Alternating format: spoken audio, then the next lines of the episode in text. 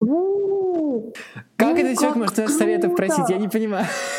Вы что, вы такая крутая! Какие можем дать советы? Я сейчас офигела просто.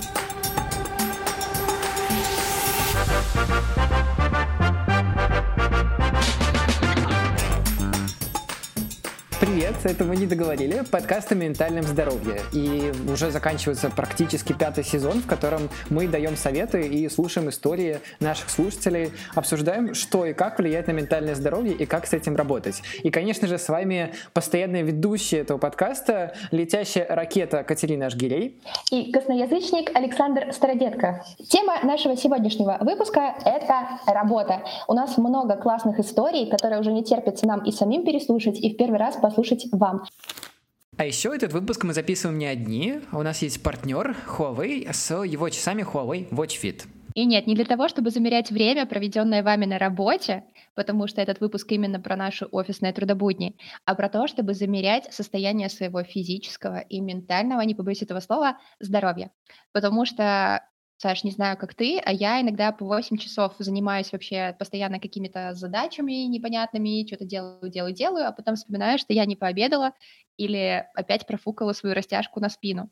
Э, И сохранить вот этот баланс между головой и телом довольно сложно, особенно когда ты, блин, находишься на домашней работе, то есть на удаленке. Абсолютная правда. Именно поэтому очень важно на долгосрочных дистанциях сохранять и работать над здоровым балансом между отдыхом и работой. И мне кажется, и твой, и мой, или абсолютно любой терапевт скажет то, что нужно э, соблюдать хотя бы минимальные физические нагрузки. А если кто-то за этим может следить и вас э, в это тыкать, то будет очень приятно. Да, особенно, кстати, осенью в сезон, когда вообще ничего не хочется делать, но минимальная физическая нагрузка хоть как-то разгоняет наш серотонин.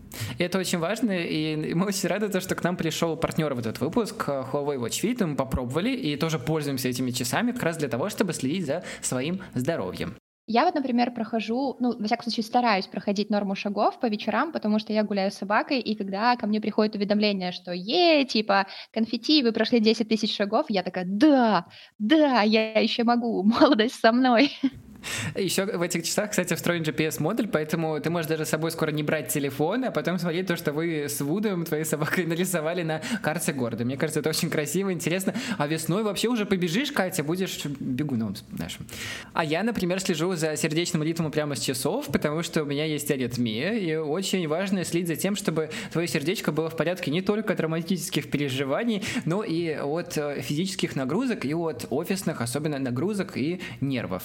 А домашний офис тоже дает о себе знать, и вообще физические упражнения, как ты говоришь, очень важны. Это абсолютная правда, и поэтому я, например, еще пользуюсь анимированными тренировками на часах. А я делаю растяжку в конце дня. Это очень помогает закончить рабочий день, и это очень приятно. Можно потом лечь и не вставать до начала следующего рабочего дня. Да, и посмотреть еще, сколько времени ты поспал, как я, например, там типа, е, 11 часов, просто рубанулась подруга. И кажется, в этих часах есть еще очень много чего, что мы только попробуем в будущем. Мы рекомендуем попробовать вам. Эти часы Huawei Watch Fit можно найти за 299 рублей в Беларуси и в трех красивых цветах. О, а именно, это мятный, графитовый, черный и бабам-бабам, розовая сакура. Прям это то, что надо этой осенью. А, Больше информации мы оставим в описании к выпуску. Ну что, Саш, пока самое главное, на этих часах мы посмотрим время, и пора переходить к нашей теме подробнее. Переходим к вопросам. Кажется, у нас будет длинный, интересный выпуск.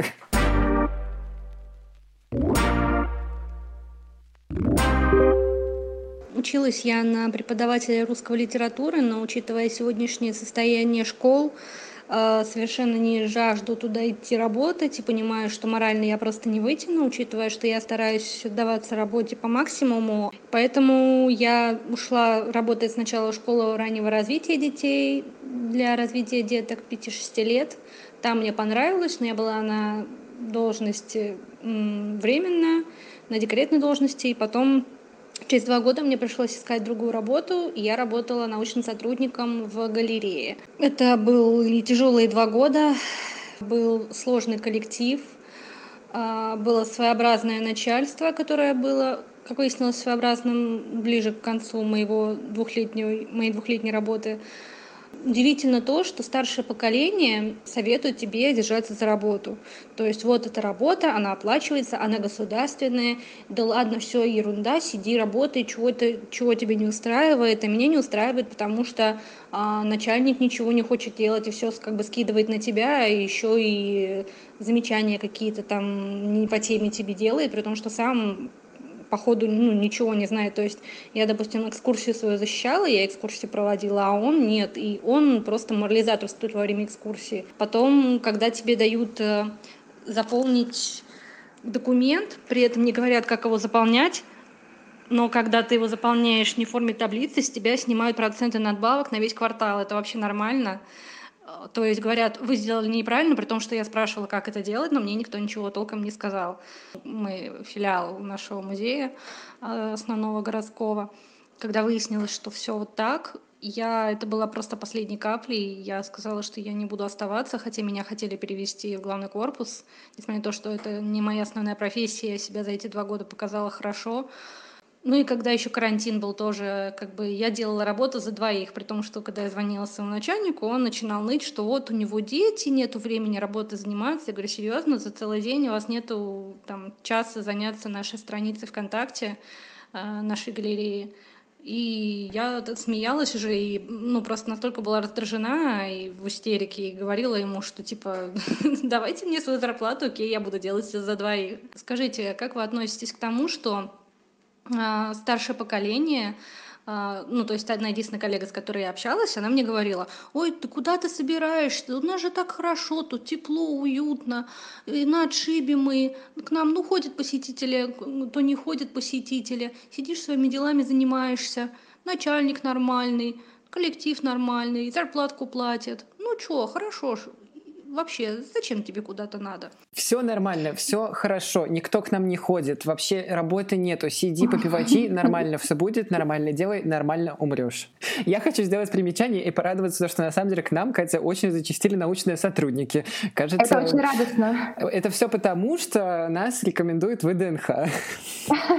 Возможно. Слушай, ну я пока слушала историю, я, кстати, впервые делала э, заметки не текстом, а картинками. У меня получилась смешная картинка, где нарисована такая взрослая женщина, типа кучерявая, которая говорит, держись за госработу, сиди, что тебя не устраивает. И вот наша героиня, почему-то представляю с прямыми волосами и челкой, которая типа, no, God, please, no, вы не развиваетесь и делаете мне замечания по классным Работы экскурсиям. нет, денег нет, но вы держитесь. Пока я слушала, это, конечно, знаешь, э, навевает мысли о такой очень классической ситуации, э, о той самой разнице поколений, когда, допустим, мы там часто говорим с родителями, они вот, ну, работа должна быть государственная, образование должно быть государственным, хорошим, надежным, потому Чтобы что гербовая вот частные... печать стояла, да.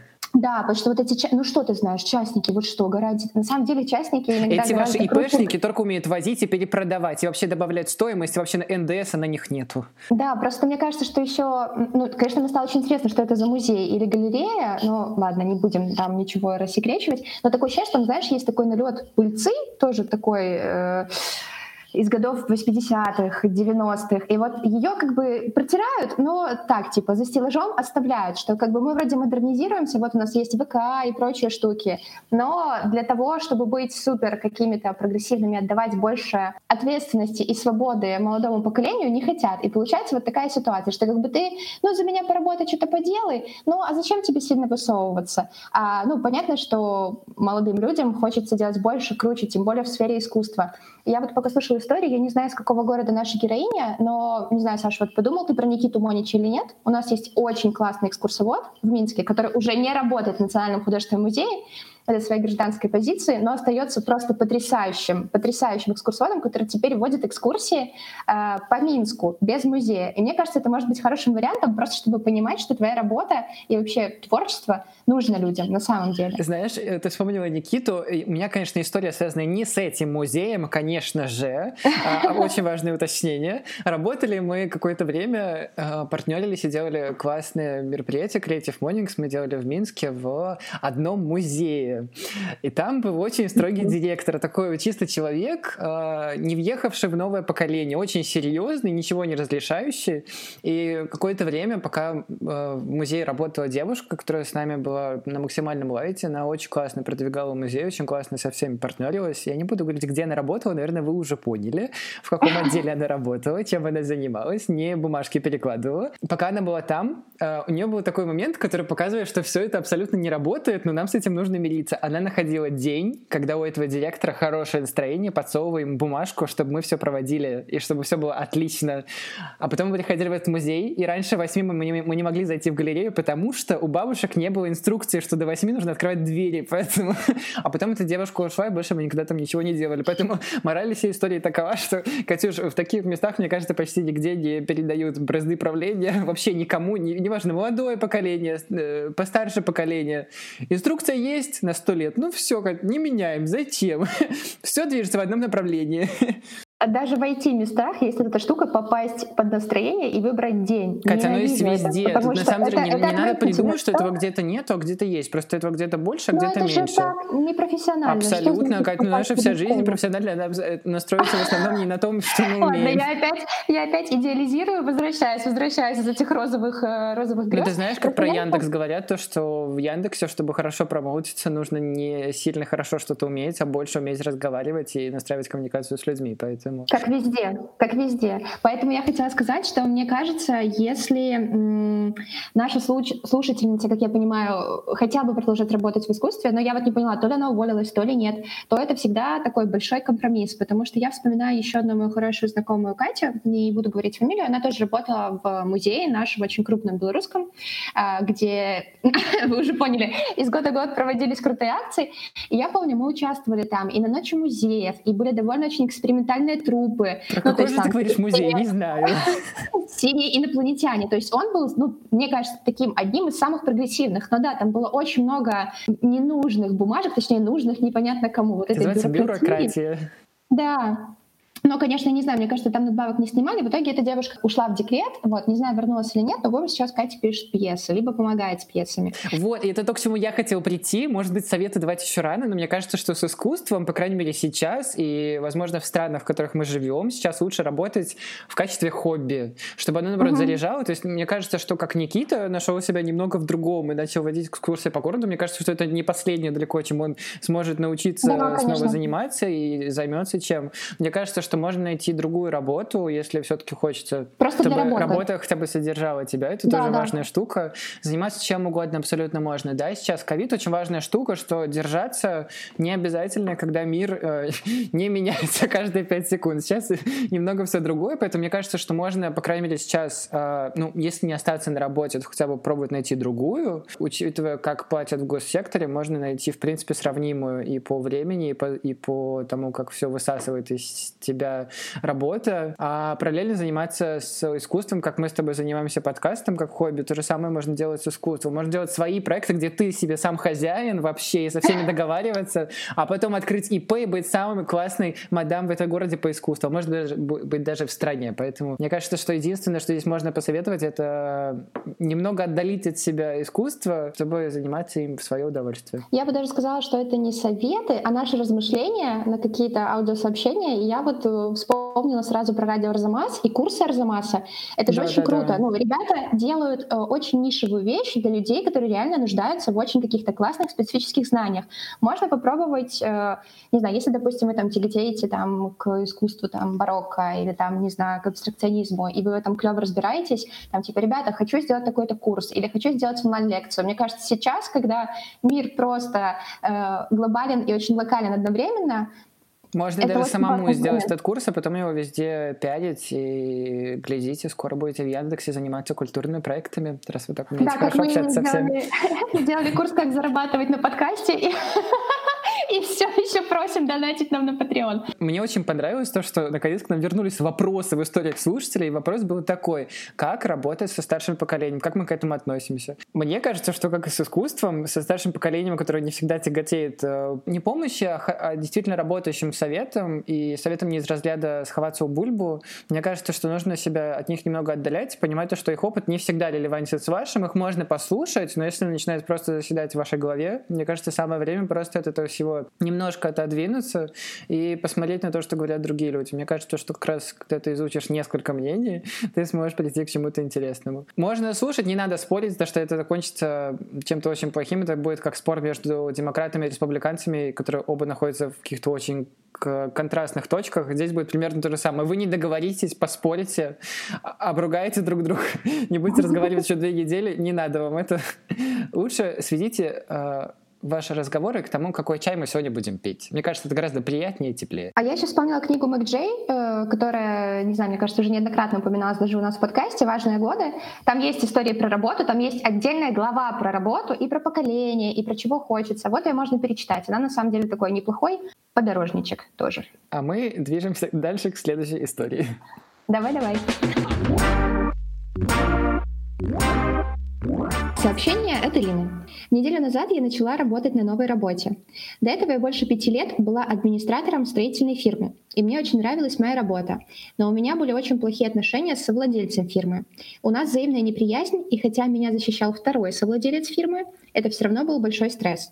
На новой работе я менеджер по закупкам.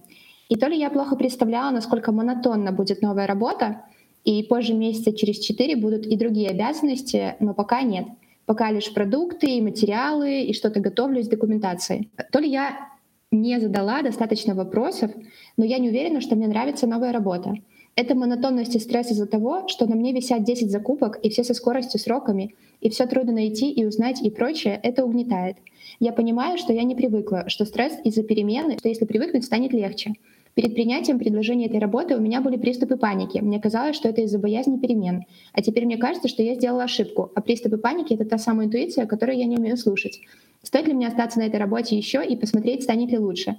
Большое спасибо, даже вот так выговориться уже хорошо. Я сразу скажу, что мы ни в коем случае не даем какие-то прямые э, руководства к действию. Мы на самом деле больше как бы обращаемся к себе, но через ваши истории. Я просто в этом случае всегда напоминаю, что Ответственность за ваше решение, конечно же, лежит на вас, но мы с радостью поразмышляем над этим текстовым сообщением. Э, я пока читала, вспомнила свою, наверное, не самую... С одной стороны, на нее можно посмотреть как не самую крутую историю, а спустя время и годы, годы, говорит человек, как будто с сединой, э, я понимаю, что история довольно крутая. Я когда-то работала в рекламе и довольно плотно. И устроилась вроде неплохую компанию, и э, как-то все так было стильно, модно, молодежно.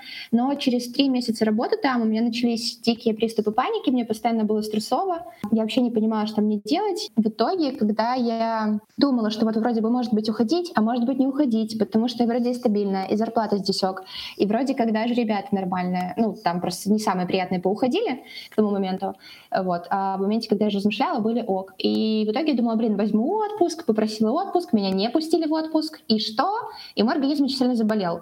Э, я тогда первый раз в жизни делала операцию, челюстно-лицевую. Это, это было стрёмно. И я так подумала, что это не то чтобы сигнальчик от Вселенной, а просто такой набат. Возьми себе время, подумай, пока там не летит здоровье и все такое, восстанавливайся. А потом еще я посмотрела сериал, который мне посоветовал мой начальник про рекламу. И я нашла для себя там вообще все ответы на вопросы. И я поняла, что не стоит это того, я не хочу заниматься рекламой совершенно. Это не то, где я себя вижу, там не та зарплата, ради которой мне можно было бы, знаешь, примириться, вот как мы сказали в первой истории, просто работать для работы. Слушай, вот, это то, о чем я думаю, а, про поговорить и услышать это других. Мне кажется, что когда у вас появляется первый звоночек из разряда, вы уже начинаете задумываться. Мне кажется, что когда ты начинаешь задумываться, когда прошел первый шарм, или даже не первый шарм, uh-huh. когда, в принципе, шарм прошел, и вы начинаете думать, что, ой, ну как-то не очень, или нормально, надо держаться. Мне кажется, в этот момент нужно точно с кем-то заговорить. Есть несколько да. вариантов. Первый, можно поговорить со своими ближайшими друзьями, родственниками, просто выложить им все, что есть, и попросить совета или не просить совета. Просто выложить для себя, это будет уже полезно. Второе, мне, что мне кажется, будет еще важнее и круче в этой ситуации, спросить коллег, которые работают здесь до вас. Они наверняка есть, если вы не стартап на два человека. Скорее всего, здесь есть коллеги, которые работают, возможно, даже несколько лет в компании, и можно у них спросить довольно простые вещи из разряда «Тут всегда такой стресс, вы всегда себя так чувствуете, вам нормально или вы привыкли?» Очень хорошая мысль, очень, да. И мне кажется, что люди не будут как-то защищаться или не говорить, потому что вы все в одном корыте, на самом деле, у всех разные ситуации, люди просто более-менее честно отвечают. Плюс, очень важный момент, я, мне кажется, себе постоянно его повторяю, но здесь он тоже как-то откликается. Принимать много решений и менять работу не страшно, просто нужно оценивать ситуацию, оценивать то, что у вас есть. Мне кажется, что поменять работу несколько раз подряд — это абсолютно не страшная история, если вы понимаете или хотя бы начинаете понимать то, к чему вы идете. Если вы... Знаешь, есть такая фраза, которую запостила Лана Дель Рей, потом над ней все смеялись, но я почему-то теперь всегда ее использую. Если вы знаете, чего вы не хотите, значит, вы знаете, чего хотите. Здесь примерно то же самое. Мне кажется, что если вы начинаете понимать то, что вам не нравится в работе, это очень классно использовать при поиске следующего. Если вы понимаете, что вам не нравится, когда на вас висит 20 заказов одновременно, ну, это нормальный вопрос, который стоит задать на следующем собеседовании и так далее. Мне кажется, что как раз через поиск новых работ мы находим те точки, о которых мы не знали до этого, что я не хочу делать это, или наоборот хочу делать это, я так лучше работаю, я так хуже работаю. И когда мы принимаем много решений, возможно, даже не поиск новой работы, а просто поменяться, перейти в другой отдел внутри компании, взять другую должность, поменять э, количество рабочих часов и так далее. Мне кажется, что когда ты начинаешь принимать много решений о себе подряд, то их э, стоимость и их влияние на тебя начинает снижаться, потому что ты понимаешь, что все можно исправить. Решение довольно просто принимать, просто нужно делать это ответственно. Э, я еще хотела сказать, что испытывать стресс э, при смене работы и на новой работе — это совершенно нормально. Я не знаю ни одного человека, который бы выходил на новую работу и такой «Эй, я абсолютно не волнуюсь и не испытываю легкого стресса». Отдельная категория собеседования. Если вы там не нервничаете, это скорее вообще про уровень какой-то просто. Буддизма. Вот. Еще э, я подумала насчет того, что вот Саня говорил, что менять работу — это ок. Перед вами сидит человек, э, ну, вы слышите человека, который менял столько работ, что я когда тоже по этому поводу очень парилась, но я потом раскопала вообще, почему так происходило. И на самом деле, ну, для меня это был какой-то поиск идеала какого-то, ну, как бы, не, не то чтобы существует. Короче, мы всегда просто от работы, э, не всегда, очень часто требуем каких-то вещей, которые закрываются абсолютно другими сферами. Работа не закрывает э, принятие, или работа не закрывает полностью сферу творчества, потому что работа на самом деле про деньги. И это ну, настолько простая истина, которую нам очень тяжело иногда принимать. И я вот люблю читать Инстаграм Оли Полищук, это коуч трудоголиков, рекомендую тоже его посмотреть, и она тоже пишет, что, цитата, «Работа — это когда мы свое внимание обмениваем на деньги». Э, поэтому, когда у нас есть э, в сфере работы, как у меня там часто было другие запросы, типа творчество, семейность, нами очень легко управлять. Можно не платить зарплату, можно играть в то, что мы тут все такие друзья, но мы тогда попадаем в ту самую ловушку, что это не совсем уже рабочие отношения. Начинаются какие-то другие игры. Меня это еще немножко не смутило, а просто я обратила внимание на слово монотонность э, и на то, что вот вроде как через 4 месяца должны быть другие обязанности. Э, есть еще такой классный подход, когда вы не пытаетесь радикально что-то рубить, а пытаетесь в тех условиях, которые у вас сейчас есть, попробовать что-то поменять. Например, поговорить и сказать, может быть, мы как-то быстрее э, перейдем к новым задачам, Мож, можно ли снизить мне вот эту нагрузку по 20 закупкам, потому что ну, я не вытягиваю. И это очень правильно. Я всегда за то, чтобы говорить. Вообще, вот эта вот система вертикали, мне кажется, должна уходить в прошлое. Если ты не можешь работать, если тебя панические приступы, чувствуешь себя плохо. Ну, стоит про это сказать. Может быть, есть какие-то задачи, которые вас ждут и которые вы будете делать классно. Но это всегда очень страшно. Я как бы вроде как смело это говорю, на самом деле мне тоже всегда стрёмно. Суммируем все советы по этой истории, двигаемся дальше нужно говорить. И слушать себя, на самом деле. Никто лучше вас не знает. И любое ваше решение правильное. Вот что. Супер, слушаем последнюю историю.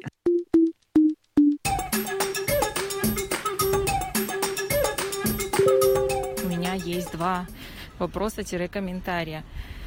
Первый, а, как вопрос, как э, сделать выбор в пользу того, что тебе нравится, а не в пользу того, что считается социально одобренным, потому что очень часто я искала, ну вот до недавнего времени я искала работу, и каждый раз, когда я пыталась э, куда-то подавать резюме, я сразу думала, что по этому поводу скажут родители, мои друзья, не знаю еще кто-то. но не я сама.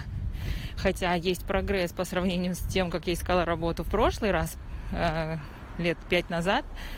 Тогда я вообще просто то, что ко мне в руки пришло первое, зато я взялась, получила себе в итоге жуткий стресс, полное ментальное нездоровье. И была счастлива уйти оттуда. Но позже уже осознала вообще, к чему это меня привело. И вот второй раз я решила, что я буду искать работу ту, которую хочу найти сама, которая интересна мне. И на удивление я ее даже нашла. И отсюда вытекает мой второй, э, можно, наверное, сказать, вопрос. Немного предыстории. Мне 36 лет, я живу в Японии, и у меня двое детей, младшему два года. И когда я искала работу в этот раз, я выбрала самое удачное для этого время пандемию. Но я, конечно, не знала, что она примет такие масштабы. Я просто решила, что мне достаточно сидеть дома, я хочу работать. И вот я решила послушать себя, вспомнила вообще, чем я занималась в жизни до этого, ну, до предыдущей работы, которая меня жутко стрессовала. И исходя из этих пунктов, Плюс, в общем, на, на, на поиск моей работы накладывался вот этот вот стереотип вот социально успешного человека, что там, не знаю, работа дворником не престижна, а вот работа в университете престижна, и неизвестно, ну, я всегда в этом моменте себя одергиваю, говорю, что есть и творники творческие, и можно вообще стать лучшим в любой профессии, можно стать лучшим клинищиком мира, не знаю, там это как-то красиво называется. Но, ну, в общем, суть в том, что при поиске работы у меня все время включались вот эти вот голоса внутри э, общества, можно так сказать, родителей и так далее. Э, и я как бы свои знания там и возможные позиции оценивала больше вот с этой точки зрения. Будет мне стыдно сказать о том, где я работаю или не будет. Вот это ключевое. И я искала такую работу, о которой мне будет не стыдно сказать. И я не знаю, правильно это или нет. Вот в этом мой вопрос. И еще под вопрос. А, все, кто узнает, что я вот начала работать а, месяц назад, все мне говорят, что я вообще мне так жутко повезло, несказанно, что сейчас в мире работы нет, люди болеют и так далее. А я вроде как и работу нашла, еще и неплохую, и вообще хорошо устроилась. А я всегда на это думаю, что я просто четко более-менее хотела, чего я хочу. Ну и, наверное, просто совпало время. И вот у меня тут такой под вопрос тоже. А вот то, что мне говорят, это получается обесценивание меня – или это я просто так воспринимаю? Можно я быстро скажу? А еще в Африке дети голодают. А еще у этого мира есть очень много проблем. Мне кажется, если их приравнивать к тому, что кто-то нашел работу, это абсолютно не работает. Все, я, я сказал все. Слушать такое не надо. Я, во-первых, абсолютно восхищена, что к нам прилетело такое сообщение, а еще что нас слушают в Японии, и что в 36 лет у девушки двое детей, и она занимается и семьей, и самореализацией, и карьерой. Я просто... И уточню, она еще знает, чего хочет. Да, идет это говорит, что наша, наша фанка, это мы, ваши фанаты, похоже. это очень круто. Спасибо вам огромное. Ну, просто я, правда, как-то заряжаюсь такими историями. И я вот пока записывала, разделила историю на две части. Э, первая — это про «А что скажет мама, папа, друзья и социум», а вторая — это про то, что как разрешить себе хотеть того, чего я хочу, и вообще гордиться тем, что я делаю. Э, по поводу первого, Ой, это такая штука, конечно. А можно, пока ты не улетела, я быстро дам совет по этому вопросу, потому что я недавно понял, у меня таких историй очень много. Рот даже не успела открыть, давай. Я просто вижу, что ты сейчас улетишь, я быстро скажу. У меня есть дорогой дедушка, который очень любит обсуждать, а, чем занимается каждый в семье. А вот мои мама и папа, они не любят говорить про то, чем они занимаются, вообще мы в семье такое не сильно обсуждаем. Ну, короче, ты знаешь, понимаешь, да, что, что заканчивается конфликтами, что я ничего о вас не знаю. Угу. Если честно, я все еще прихожу к одному и тому же выводу. Не все надо обсуждать, не все нужно да. рассказывать. Не, абсолютно. Не, у меня есть вторая бабушка, которой абсолютно все равно, чем я занимаюсь. Мы с ней обсуждаем огород, огурцы, какая погода сейчас, э, где я живу. А, а работу вообще не обсуждаем. Говорит, ну работаешь? Говорю, да, классно. Вот такой подход мне очень нравится. Мне кажется, что если к этому как-то приводить и себя, и всех вокруг, что обсуждать не все надо, а то, что не хочется, не надо обсуждать. Если вы чувствуете, что вы в небезопасном пространстве, не нужно себя тянуть и заставлять о чем-то разговаривать. И второй совет быстрый. Все можно называть по-разному. Поэтому можно говорить абсолютно по-разному, чем вы занимаетесь, и на этом останавливаться. Во-первых, мне всегда кажется, что казалось и кажется, что настоящие близкие друзья всегда поддержат тот выбор, э, который для вас важен тот, которого вы хотите, а не тот, которого хочет общество. Условно, когда я там тоже уходила опять-таки за этой рекламы, мне очень помогала моя подруга, которая говорила, Катя, алло, подумай, чего ты хочешь. И в тот момент она тоже находилась не на самой крутой работе, э, вообще работая в поликлинике, но при этом понимала, что сейчас, например, ей это нужно, чтобы отложить денег, но хочет она того-то и того-то, и через год она попала на ту работу там своей мечты. Это звучит, я понимаю, как тупая история успешного успеха, но это только про то, как мы сами ставим себе цели. По поводу истории нашей слушательницы. Когда-то я говорила с со своей терапевткой на тему тоже того, а вот нужно же быть вроде как клевым или клевой, работать в Яндексах э, и заниматься только какими-то классными полезными делами, жертвовать деньги, еще лучше пан спасать тоже в Японии. Я сказала, Катя, а кому это надо? Кому это надо? Что, ну, как бы, что это за фигуры? Кому-то из журнала Success это надо, да. Да, да, да. Или это вот э, что за идеальный человек, которого не существует? Что хотите вы? Мне кажется, тут я себе прям нарисовала тоже, блин, мне понравилось рисовать.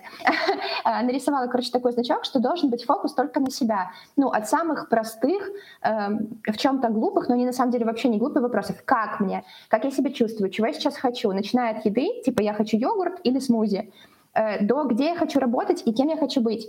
Без разницы, что скажут родители. Это, вы понимаете, вы не можете собой закрыть желания других людей. Тогда вы проживаете не свою жизнь, а их жизнь. И это очень страшно на самом деле. Потом 40 или 50 лет понять, что вы, там, не знаю, мама всегда мечтала работать бухгалтером, или друзья всегда мечтали, чтобы вы работали в Яндексе, и вы там бухгалтер, который работает в Яндексе, но который, блин, всю жизнь хотел спасать пант на самом деле. И хорошо, даже если вы это поймете в 40, сорветесь и поедете. А, поэтому, и вот эти суррогаты, да, то есть получается, это уже не ваша личность, а суррогат там друзей или суррогат родителей. Когда вы советуете или когда вы начинаете как будто у них спрашивать разрешение, а могу ли я пойти на эту работу, а как вам кажется, они же больше как бы проецируют свои желания. Ну, то есть и я всегда в разговорах стараюсь от этого отделяться и вспоминать, а что хочет другой человек. Ну, ничего я хочу, как бы я там делала, да, и куда бы я, условно, хотела пойти работать, а что сейчас вот этому человеку реально конкретно важно. Вы большая молодец, что вот уже, как я поняла, как месяц, да, работаете на новой работе и как-то разрешаете себе мечтать и хотеть. И вот второе, э, выходил э, фильм у Дудя про Кремниевую долину, где в роли ролевых моделей были одни парни. Ну, то есть не было ни одной истории девушки про Силиконовую долину. Если что, это история из прошлого сезона, можете переслушать наш э, эпизод. Э, вообще весь сезон переслушайте. Со, стартап, э, со стартапа с свиданкой, да, там был довольно прикольный разговор. Там тоже история девушки, которая, мне кажется, очень как-то ложится на историю нашей слушательницы. Просто не знаю, сколько лет Альбине Ицохи. Это как раз-таки девушка, которая сейчас работает в Netflix, у которой трое детей, и которая вообще родилась в Дагестане и переехала в Америку вместе с мужем и попала работать в Netflix. Но чтобы это не звучало так сложно, сладко. Э, вот она делала такой влог на Ютубе, посмотрите его, реально очень вдохновляющий в том плане, что он очень нереальный. Она рассказывала про то, что идеальная работа мечты еще никому не упала просто так на коленки. Ну, типа, ты сидишь такой и а, мне напишет Netflix. Возможно, где-то такое и бывает. Но она, это, ну, прям точные факты, высылала по 100 резюме в день, и так продолжалось 4 месяца. 100 резюме. Знаешь, мне кажется, можно перевернуть. Я вот долго молчу, думаю, мне кажется, можно перевернуть эту всю парадигму и про родителей, родственников, друзей, которые желают что-то нам, от какого-то общего, или мы желаем чего-то общего, не знаю, там, хочу быть SEO Netflix, да, условно. И перевернуть даже собственное ожидание, что мы обычно очень Э, ярко э, формулируем свои желания. Вот опять же, хочу быть SEO Netflix, но без каких-либо уточнений, что это за компания, что это за должность, чем я занимаюсь. Мне кажется, что можно как раз-таки такие вещи перевернуть и сделать это не целью, а скорее основой, на которой можно дальше думать. Условно, что, э, опять же, это пример, хочу быть SEO. Хорошо, супер, это классная основа, но можно к ней добавлять дальше, и на основе того, что вы вот создадите такого, получается, такую куклу на основе своего какого-то очень общего желания, мне кажется, к нему можно очень много чего дополнять, и в итоге даже из какого-то очень, возможно, непонятного желания, абстрактного, можно добавить какие-то жизненные черты и посмотреть на то, что есть здесь, здесь, здесь, что мне нравится, что мне не нравится, опять же, из этого сделать какой-то очень классный профиль, по которому можно искать работу даже не в какой-то одной сфере, а просто везде, но э, вы пригодитесь и захотите работать где хотите. Поэтому, особенно слушая нашу слушательницу, которая уже знает, чего хочет, мне кажется, это тем более здесь работает именно так, потому что ей надо смотреть не на то, что кто-то где-то скажет, а на то, скорее, где она сможет применить то, что она хочет делать. Да, и всем девочкам, девушкам э, и даже парням, до чего что-то гендерно делить, очень советую посмотреть это видео с Альбиной Цохи. Я оставлю ссылку в описании. Последний вопрос, который был у нашей слушательницы. Обесценивают или нет друзья и знакомые и другие люди, которые говорят, что, блин, ты слишком быстро нашел работу в это время, когда всем сложно, всем плохо. Мне кажется, что мир, миру всегда сложно, поэтому надо просто в первую очередь от себя отталкиваться, а потом спасать других. Да, может быть, это просто, ну, вообще слово зависть, оно всегда как-то очень, э, ну, имеет какую-то негативную коннотацию, вот, а может быть, она такая белая, когда это просто удивление, то есть мы себе рисуем, вот опять из русских сказок, да, все должно быть через пот, через вот труд, а тут, ну, так бывает, это же круто, ну, да, время сейчас э, с одной стороны странное, с другой стороны удивительное. То есть все зависит от того, как мы сами на это смотрим. Ха-ха, сказала я. Эм, тащу себя за волосы в оптимизм. Блин, крутая история. Очень крутая история у нас в этом выпуске. Мне кажется, что даже переслушав их, вот прям так подряд, как они ложились, можно как-то очень много для себя понять и выяснить. Ну, будем рады. Что, переходим к советам?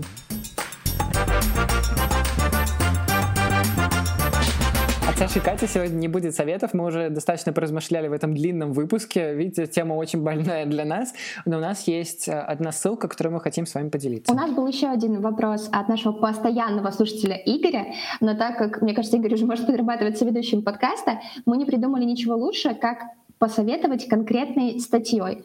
Э, Игорь размышлял о том, что делать, когда условно твой сосед или там близкий друг фигачит на работе 24 на 7, а ты думаешь, тебе так надо или нет. Оля Полищук, та самая, которая коуч трудоголиков, написала классную колонку на Forbes э, под заголовком «Сын маминой подруги». Как постоянное сравнение себя с другими мешает нам работать. Там и про фома, когда мы что-то боимся упустить, и когда нам кажется, что нам всем нужны одинаковые должности, и про то, как все-таки оттолкнуться от себя, а не от чужого. А вместо нас, Кати, сегодня совет даст другой человек, специалист. Эксперт мы попросили помощи у нашей хорошей подруги Марго Курковой, которая является рекрутером и очень бережно подходит к собеседованию людей и вообще помогает им понять, чего они хотят. Можно я добавлю подтверждение к этой ситуации, верификацию? Я буквально месяц назад или два отправил к Марго человека очень творческого, который э, знает и не знает, чего он хочет. А Марго устроила человека в компанию через буквально две недели, поэтому подтверждение есть. Мы спросили у Марго, как вообще выходить из точки, когда ты понимаешь, чего хочется или чего не хочется, как соблюдать баланс между работой и отдыхом, и как ставить себе маленькие рабочие цели. Прям набрала полную корзину советов. Кажется, много советов, не буду даже ничего говорить, слушай, Марго. Если ты уже знаешь, что тебе нравится, я тебя поздравляю, ты на полпути к успеху. Когда ты знаешь, куда тебя зовет сердце, нужно составить резюме под конкретную вакансию. Укажи свои навыки и личные качества, которыми ты уже обладаешь. Не бойся отправлять резюме, если на данный момент нету конкретной позиции, которая тебе интересна. Пиши обязательно мотивационные письма, это важно. В один момент тебе обязательно повезет, главное не сдаваться. Если говорить про баланс работы и отдыха, нужно принять истину. Только если ты хорошо отдыхаешь, ты можешь хорошо работать, оставаться продуктивным, здоровым, счастливым и, самое главное, беречь свое ментальное здоровье. Только в этом случае ты сможешь. Если говорить про то, как ставить себе маленькие цели рабочие, а, нужно поставить себе большую глобальную цель, чего ты хочешь достичь. И тогда маленькие цели выстроятся сами собой. Главное, чтобы цель тебя заряжала. Но если цель меняется, то не обязательно ее достигать. Спасибо, что слушали девятый выпуск подкаста «Мы не договорили», пятый сезон. Катя, мы уже близимся к концу, следующий эпизод последний. Да, следующий, следующий последний, да. Все, ребята, так сказать, вечериночка заканчивается. Ждем ваших финальных вопросиков на тему, которую я оттягивала весь сезон. Не ты одна вместе тянули. Тема отношения и ментальное здоровье ждет нас всех. О, ребята, ждем Я не знаю, что там будет, там будет все очень плохо, очень интересно одновременно. Нет, все будет очень хорошо. И аудиоистории на тему отношений с самим собой, с партнерами, с партнерками. Пожалуйста, Все присылайте ваши истории про отношения и ментальное здоровье в наш телеграм-бот «Не договорили бот» и на почту договорили подкаст собака gmail.com. Ждем ваши истории до вечера среды, выдыхаем, обсуждаем до следующей недели. Прям выдохнула. Ну все, ребят, давайте, услышимся. До встречи.